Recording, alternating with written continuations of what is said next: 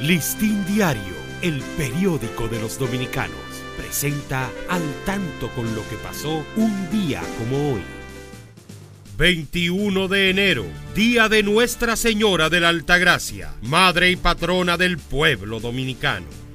1905, nace Eduardo Brito. Su verdadero nombre era Eleuterio Aragonés. Dedicó la mayor parte de su vida al canto nacional en su honor, hoy se le da su nombre a la sala principal del Teatro Nacional.